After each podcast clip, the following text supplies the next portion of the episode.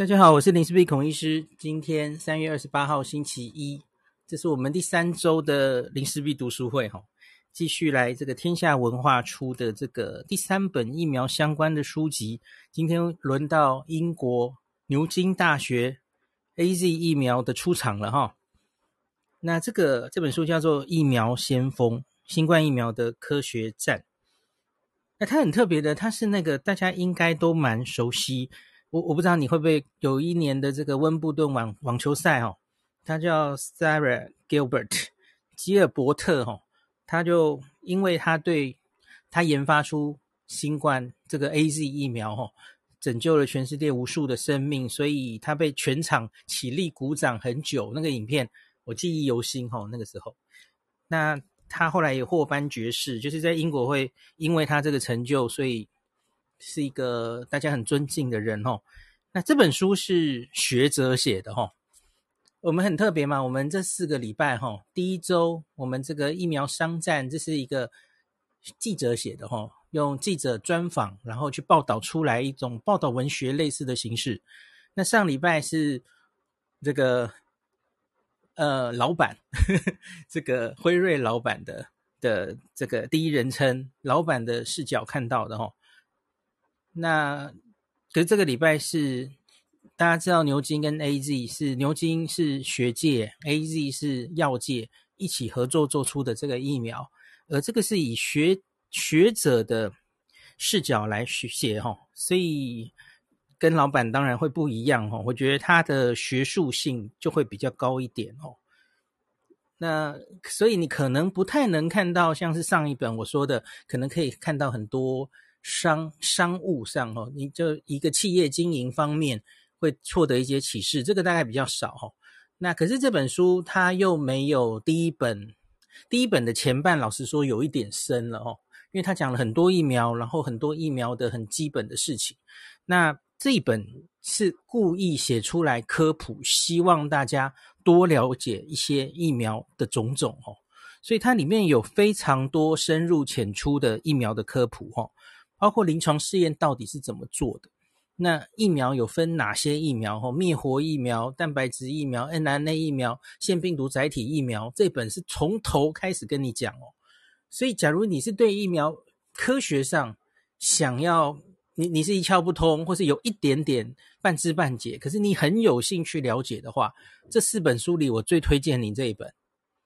呃，那上次有人问我说，目前已经出的三本哈，以这个难入手、入手容易读的程度啊，最好读的是谁呢？那应该是上礼拜 BNT 老板写的那个是第一，呃，辉瑞老板的那个是第一本。就比较好读的哈，比较平易近人的。那第二本大概就是这本。那疫苗商战我觉得是比较硬的哈，那给大家做参考。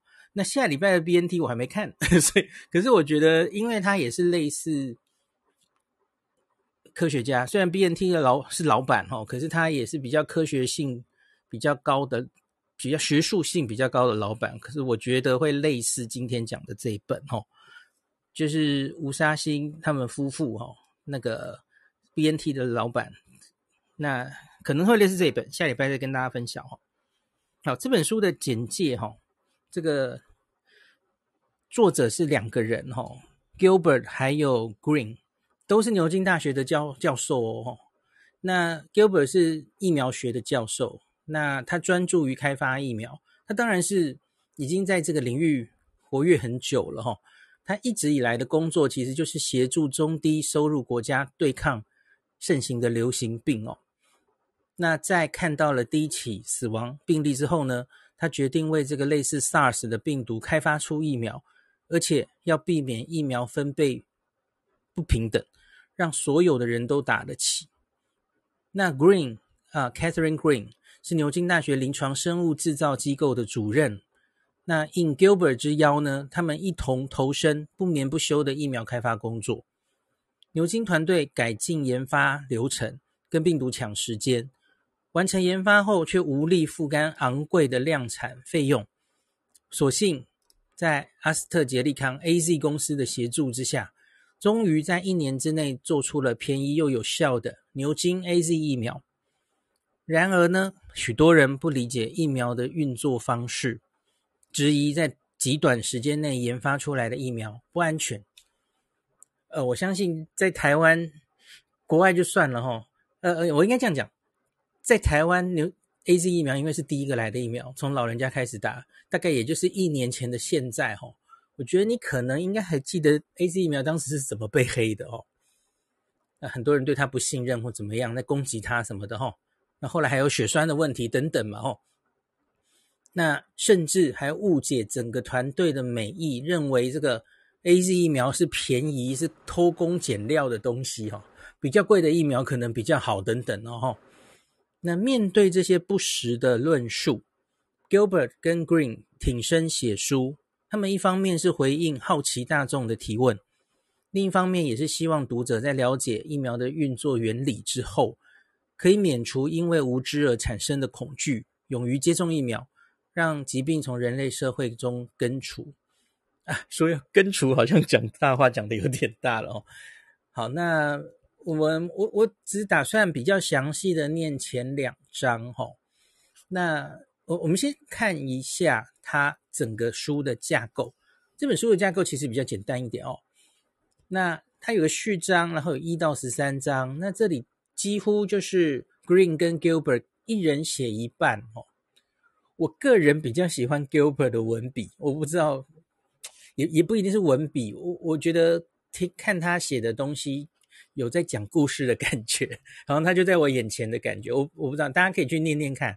我我相对比较喜欢 Gilbert 写的几章啦哦，那他就主要在我等一下会比较详细的讲。第一个是序幕，Green 写我们不知道里面有什么哦，这个有趣的序幕哈，他是描述为什么他想写这本书出来。那我觉得非常生动，我等下大概跟大家念一下哈，很短。那第一章 Gilbert 写，他就是写我们做出了一种疫苗。那这个他等于是把这一年很快的先整理一下，到底整个发生了什么事哦。那第一章其实就已经是一个缩影了哈，你读完第一章大概就知道这张书在讲什么。那可是后面第二章到第十章，当然就是比较分时间、分各个方面开始讲哦。那像是为什么他们会有这个黑猩猩的？腺病毒载体疫苗的技术，这不是这一次才研发的哦，这是一个平台，他们早就已经有一定的经验了哦。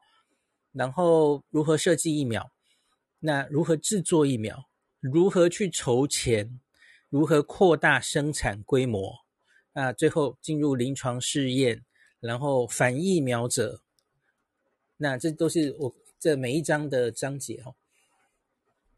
那还有最后是取得。国际认证啊，许可跟后续的发展等等。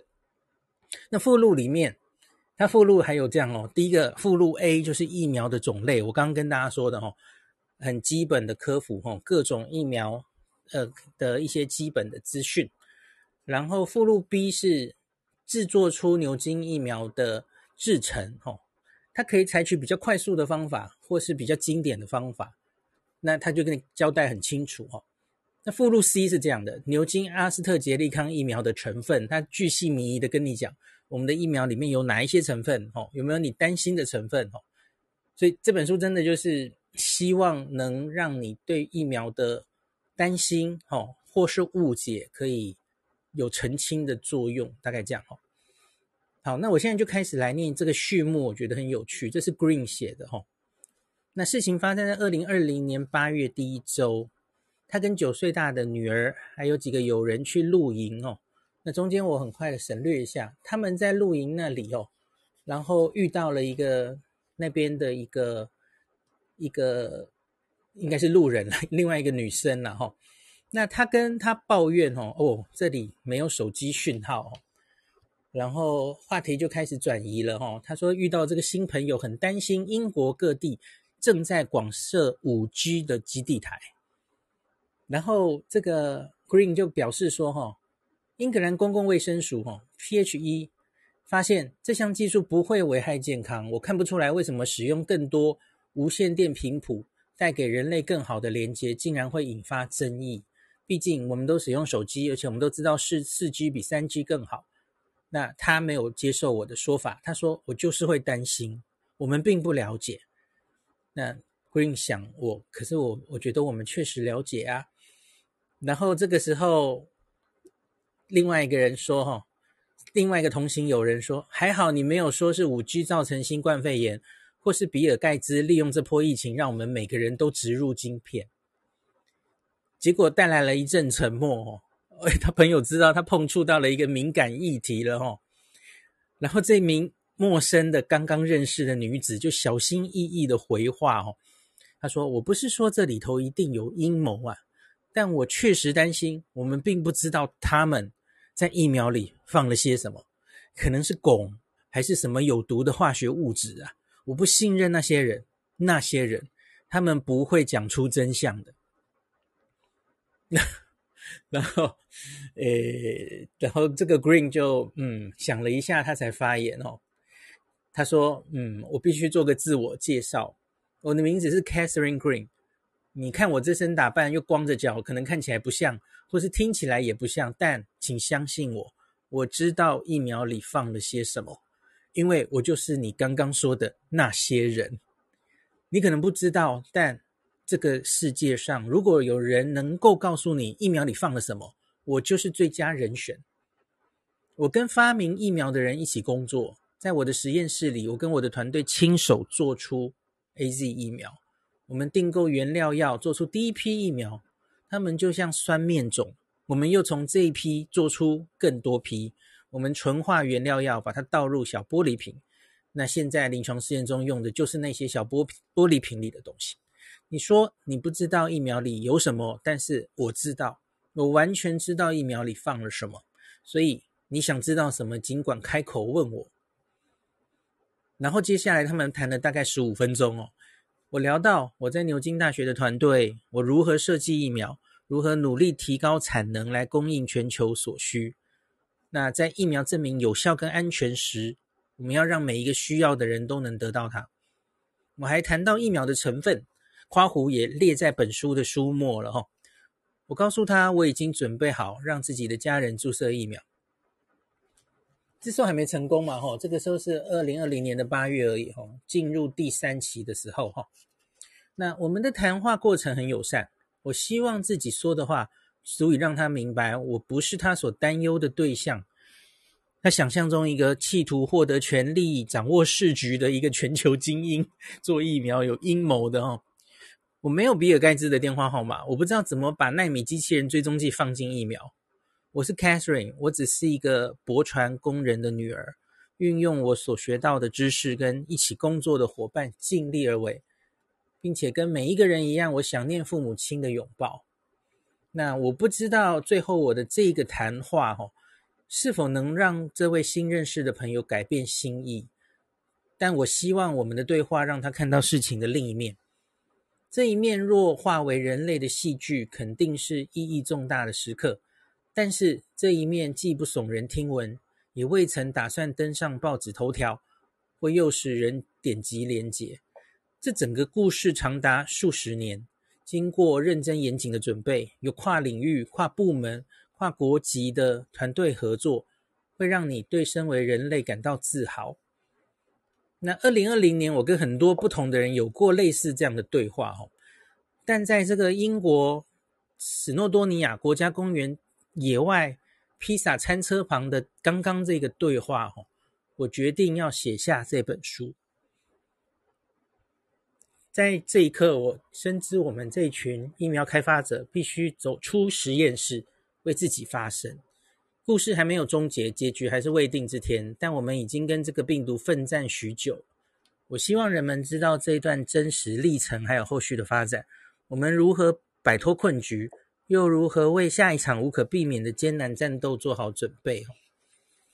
好，所以你知道了为什么这本书会出来的缘由了哈。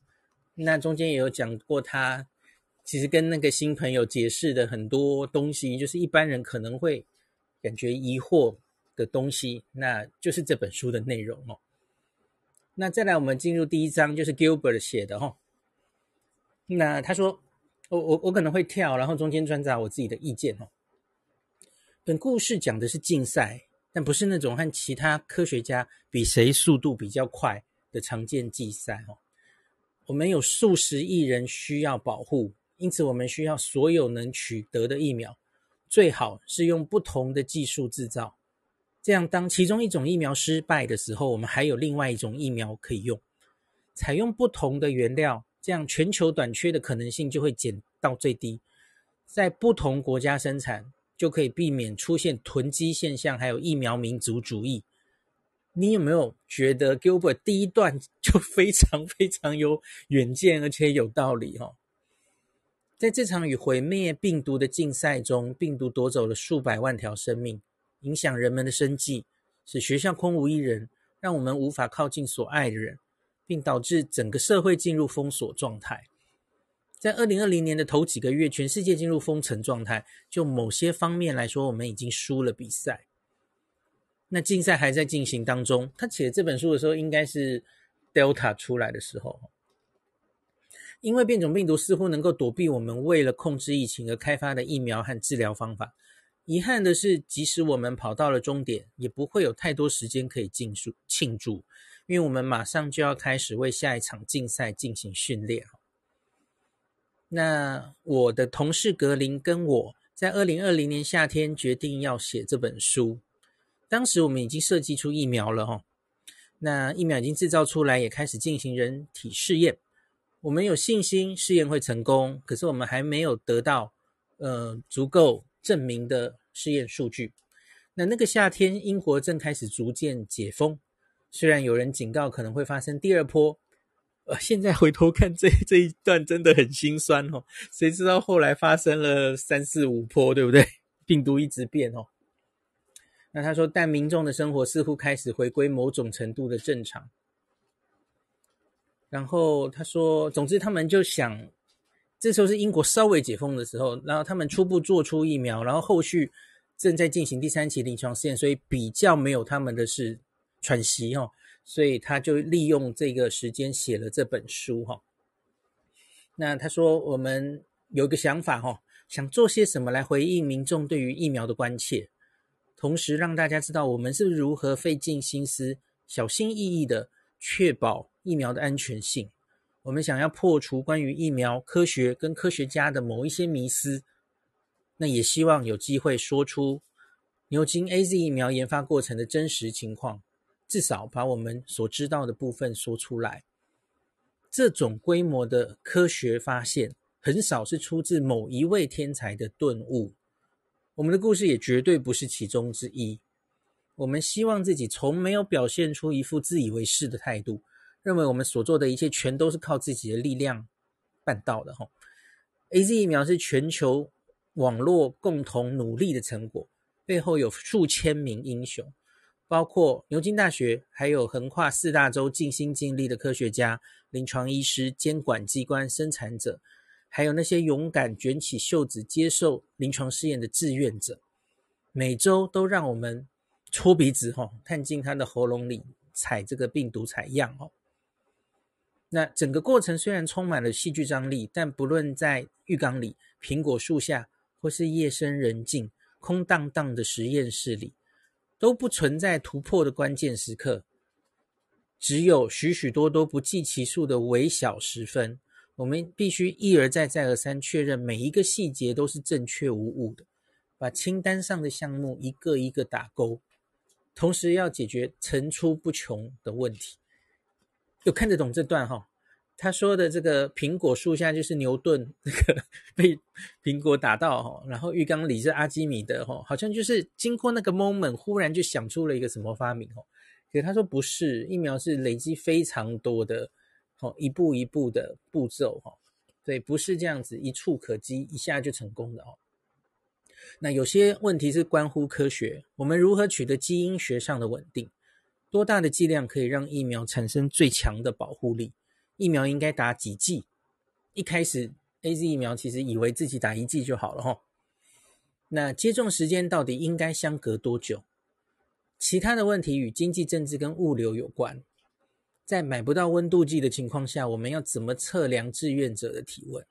在国际航班停飞的情况下，我们要怎么把意大利制造的疫苗拿到英国来施打？所有研究经费要从哪里来？我们有无数的渐进式的小步骤要考验要走哦。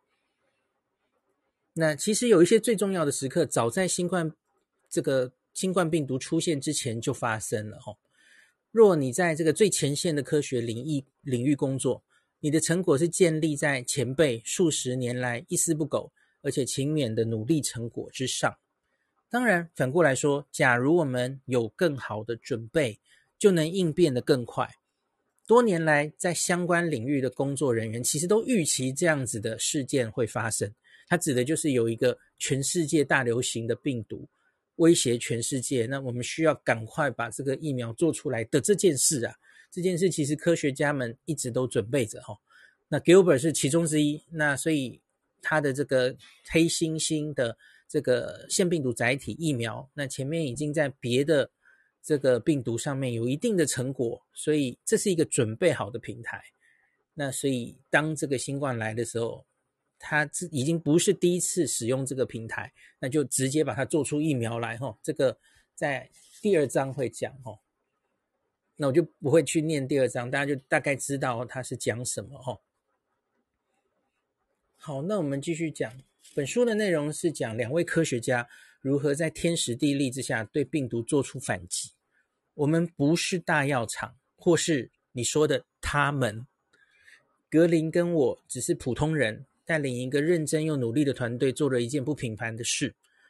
我们没有请人打扫家里，我们也没有请司机或保姆，我们就和其他一般人都一样。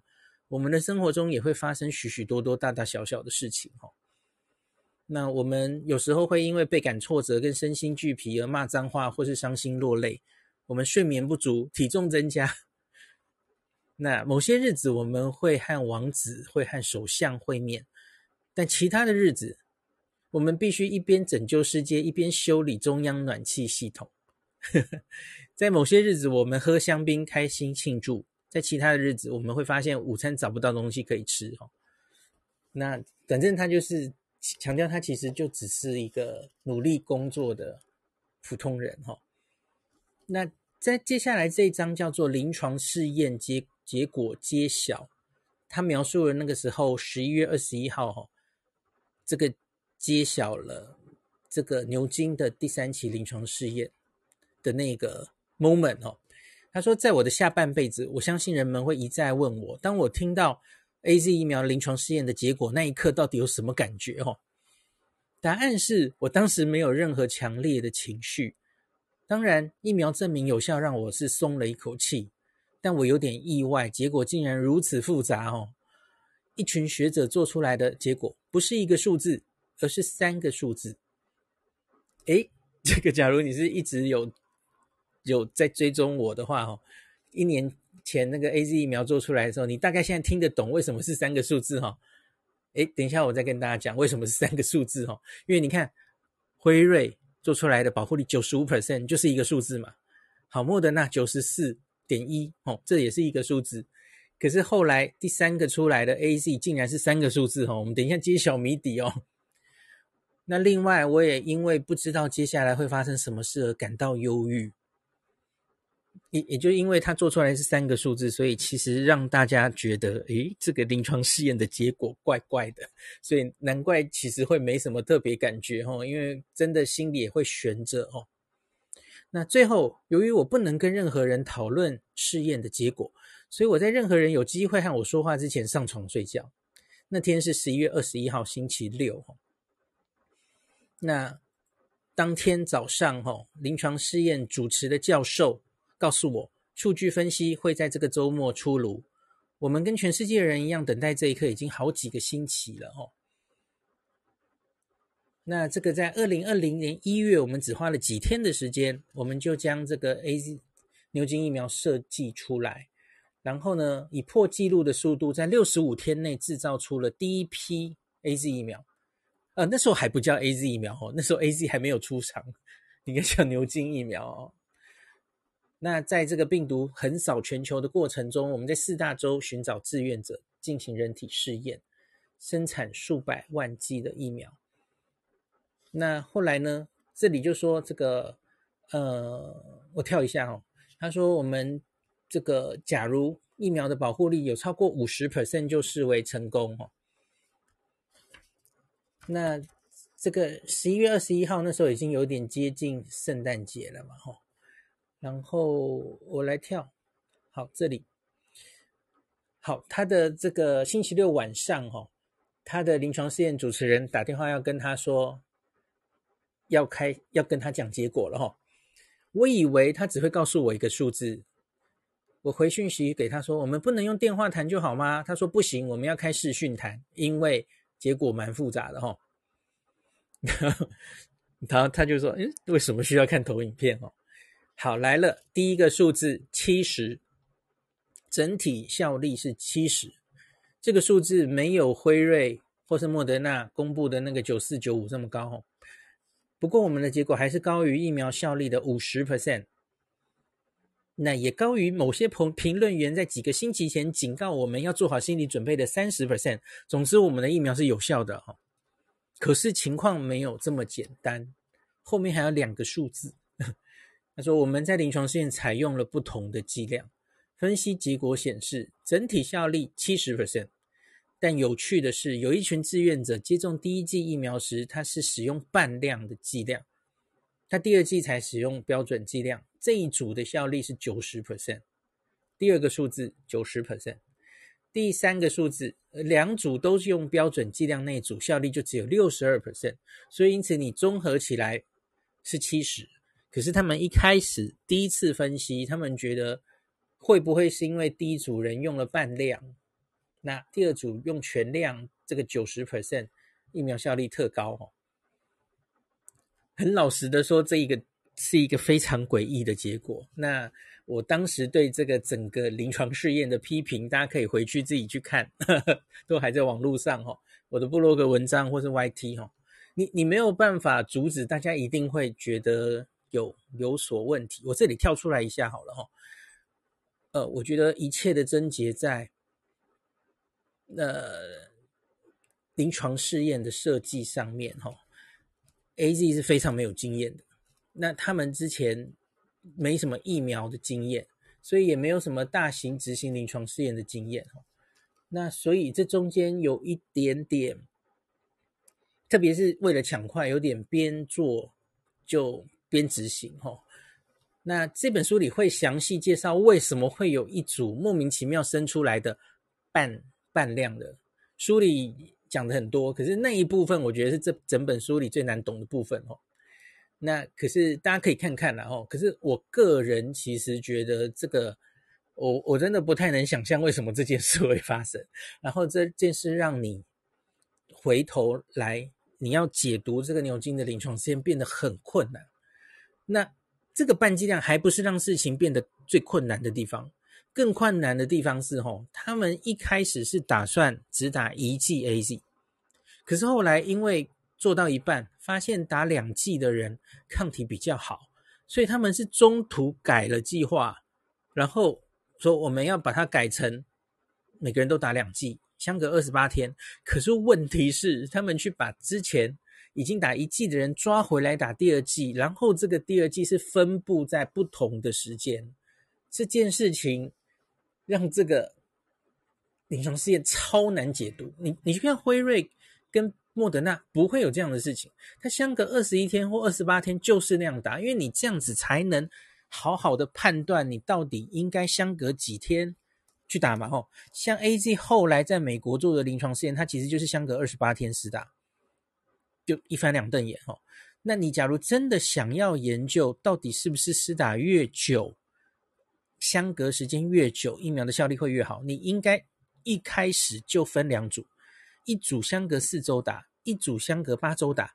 可是 AZ 不是这样，他就是因为他去把那些已经大概是五月的时候第一批打的人，再一个一个抓回来打，所以因此他有些人是。相隔四周，有些人到六周，有些人到八周，还有十二周。然后他再把这一些次族群的人分析，哦，最后他们发现，其实拖到八到十二周的人，反而抗体可以比较高。可是问题是你这个临床试验才多少人哦？那你切到只剩几个次族群，就变成那个临床试验会非常不可信。好，对，对不起，这不是书里的内容，这个是我在以我的立场来解读。那可是书里当然会帮自己说话，我们继续看吧。他说，一般来说，科学家看到意料之外的数字时，通常会猜想它是不是偶然的结果，有没有可能是统计上的误差。但当我们仔细研究之后，发现情况并非偶然。由于 AZ 是上市公司，必须在星期一早上，也就是股市开盘前，将试验结果透过新闻稿公诸于世。所以，AZ 的同事利用星期天。把这个牛津大学统计学者所做的分析也做了一次，因此我们得到了两个独立分析的数据。那最后新闻稿又要由 Gilbert 来审核。哈，那反正就最后都写出了我们大家都看到的那个新闻稿。哈，那他其实这里也承认了他自己也搞不太清楚，一开始搞不太清楚为什么会有这种状况了。哈。那，哎，我继续往后看哈。那有一些新闻头条哦，传递了欢欣的消息，但后来被确诊病例上升带来的忧虑冲淡了哈。那许多报道就是开始说 AZ 疫苗很好哈，这个跟其他疫苗不同，不需要超低温冷冻库，用一般冰箱就可以哈。那便于在英国或全世界普遍施打，而它的成本比其他厂牌的疫苗便宜很多。承诺永远以成本价卖给低中中低收入国家。好，这些都是好的。然而，没有多久就出现了负面消息。好，我个人刚刚就讲了很多负面消息。你，我觉得你不能怪 别人会这样解读啊，因为你真的就是中间这个是一般的疫苗临床试验不太会出生的事出现的事情哈。美国的新闻评论员和股市分析师开始攻击我们的结果。我们没有公开足够的资讯，我们需要更公开透明。我们的数据是择优挑选的，标准剂量减半的试验结果是建立在错误之上，所以令人存疑。我们的试验对象没有足够的年长者。然后，Dr. Fauci 这里也被提到了，Dr. Fauci 拿辉瑞跟莫德纳的数据跟我们的数据相比较，并质疑有谁会想用我们的疫苗。于是，英国的媒体开始跟进，把美国的言论拿来照抄。我相信他们大概也遭遇挫折，吼，可能也有一点像，好，在英国的，呃，自己不挺自己的国产疫苗，类似这种感觉。台湾朋友一定很感同身受吧？哦，嗯，那他说，我觉得这些言论很不公平，更觉得对世人毫无益处。重点在于，我们有一种非常安全而且效果很好的疫苗，可以用来对。抗残害人的可怕疾病，但这个重点被模糊掉了。我们实在是迫于无奈，才会在此时当将结果公诸于世。我们是学者，按照学术界的做法，我们的研究结果会发表在经过同侪审查的论文之中，那里面会清楚说明我们的研究方法，然后让科学界仔细检视。可是这一次啊，我们是和上市公司 AZ 合作。按照法律规定，当上市公司得到可能影响股价的资讯，就必须马上对外公布。好，这是他帮自己喊冤的方法之一哦。所以，因此，其实虽然还有无法厘清的部分，可是他只得硬着头皮公布这些事，因为 AZ 是上市公司嘛，吼。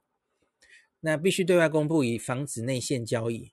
所以我们必须先召开新闻发布会。那所以呢，那接下来就是。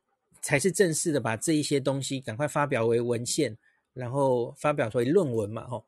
可是，在这个论文正式发表之前，当然有空窗期呀，那各种揣测就会满天飞，哈。好吧，所以他这里就抱怨了一下，哈。那当然也有这个也有好处啦，哈。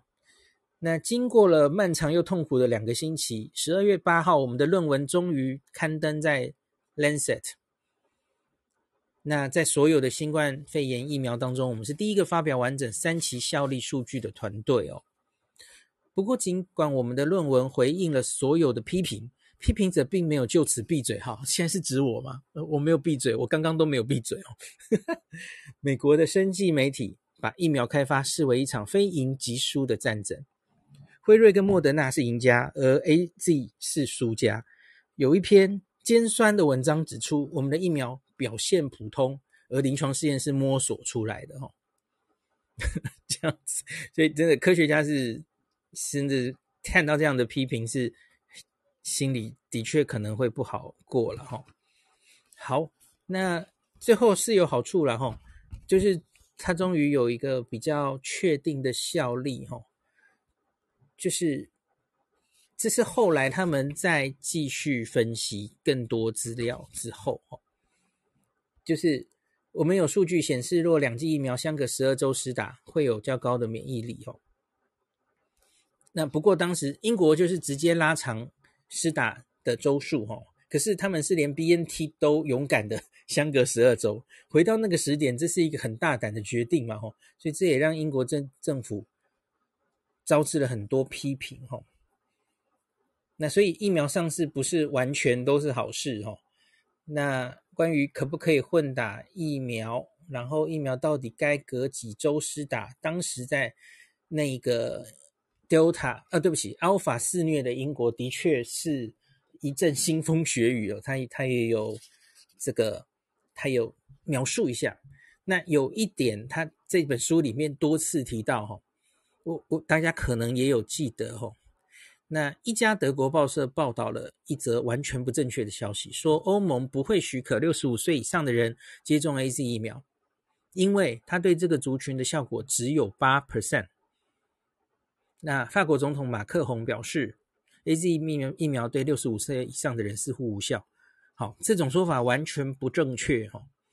那正确资料应该是说，AZ 疫苗当时收案的时候，它其实没有收非常多老人家，这个说法才对哈。数目可能没有辉瑞跟莫德纳多，那可是这个东西随即在之后，英国已经大量施打，然后真实生活的数据中完美呈现了哈。AZ 疫苗对当时的这个 Alpha 英国变种病毒防重症的效力、防感染的效力都非常非常好。那这个是后来才获得平反的了哈。好，那再来是他就讲接下来这个比较顺利的哈。那不到几周的时间哈，有三十多个国家收到了第一批疫苗。那四月二十三日。就在第一位人体试验志愿者接受第一剂的一年之后，AZ 疫苗已经触及全球一百九十五个国家中的一百七十二个国家，可以从阿富汗绕地球一周到也门，几乎遍布全世界哈。那在大量施打得到了更多数据之后哈，我们终于能够告诉世人，AZ 疫苗的效果比我们在十一月二十三号公布的最初分析结果更优异，以及。假如你拉长到十二周的接种间隔，会比更短的间隔更有保护力哦。证实了当初我们在没有获得完整数据时就大胆决定哦，英国延长到十二周施打的决定是正确的哦。那此外，我们的疫苗不仅能避免接种病人出现新冠肺炎症状，还能大幅减少病毒传递的机会啊！这个好日子已经不再有了，这个是可惜呀，哈。其实，即使是 AZ 疫苗都可以防感染，还有防传染的哦。就是你得到了，也不容易传给别人。这是当时 Alpha 是这样了哦，Delta 以后就不太是这样了哈。好，那二月二十二日，第一批现实世界的结果数据哈，效果数据发表了哈。那英国大量施打了辉瑞跟 AZ，所以可以互相比较，就跟现在我每一周。常常都跟大家分享的嘛，吼，英国公卫部会一直出像这种 Omicron 的效力，英国一开始就在做这件事了，吼。此时距离我们公布临床试验第三期效果已经三个月了，吼，那他们终于整理出正式的文献发表，吼。我不确定会不会有人问我这一刻的感觉，但其实这一刻它才是永生难忘的，吼，就是终于获得平反，吼。它这一次针对苏格兰所有人口，涵盖一百一十万名接种疫苗者的研究，哈，那接种第一剂之后三周内，辉瑞预防住院的结果是八十五 percent，AZ 是九十四 percent，其实没有比它差哦，甚至是比较好的哈。那对于八十岁以上的年长者，接种一剂这两种疫苗的效果都是八十一 percent。好，为什么只有一剂？你问问，因为那时候他们第二剂是相隔十二周之后才打哦，所以所以他还会有这种只有一剂的保护力就不错咯。哦，好怀念这种时光哦，只打一剂就有这么好的保护力哦。现在这个 Omicron 还要打到三剂，真烦死了哦。好，他说对于八十岁以上的长者，哦，效效力这么好，我第一次看到这个年龄层的数据，因为他们第三期临床线没有收这么多老人哦。我读着这些数据，瞪大眼睛，做了一次深呼吸。当疫苗用在现实世界的所有人口时，通常所得到的效果数据哦，会比临床试验中的效力数据更低才对。怎么解释呢？因为通常临床数试验哦，会收比较简单的病人，就是不是非常多慢性病的人哦。那因为临床试验不希望事情太复杂嘛哦，那所以。在现实生活中，通常你会面临比较多共病的人，那所以他的保护力搞不好反而没有那么好哦。诶，可是他们这个诶，这个真实生活中获得数据非常好哦。那他说，以实例来说明，我们临床试验中吼，接种疫苗的人没有一个人住院，所以预防住院的效力是百分之百。在现实世界，接种疫苗多半是非常年长的人，有些人在安养院，有些人身体已经非常虚弱，所以预防住院。不可能是百分之百，可是九十四仍然让我感觉不可思议哦。好，这个其实在现在的 Omicron，即使到了 Omicron 哈，英国上礼拜五刚刚发表资料，其实在两剂或是三剂哦，防重症插管需要氧气哈，也是可以到九成的哦。好。三剂可以到九成，两剂某一些时间也可以到九成哦。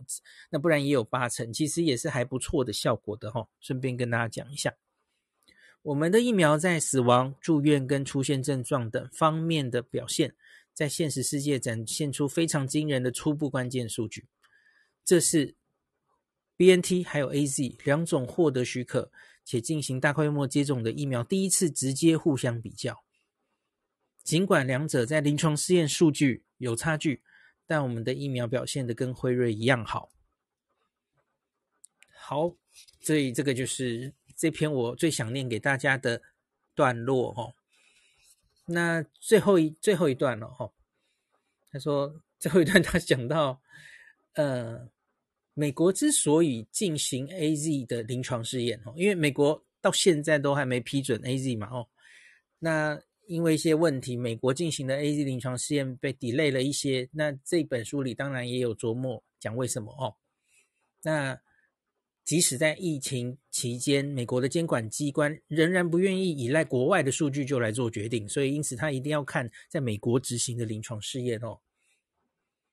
那先前由于草率的用语和政治作秀的关系，人们对于 AZ 疫苗失去了信心哦。那而川普政府追求美国优先政策的举动，哦，倒是顺便送给了全世界一个礼物。我希望美国公布的数据能够恢复人们的信心。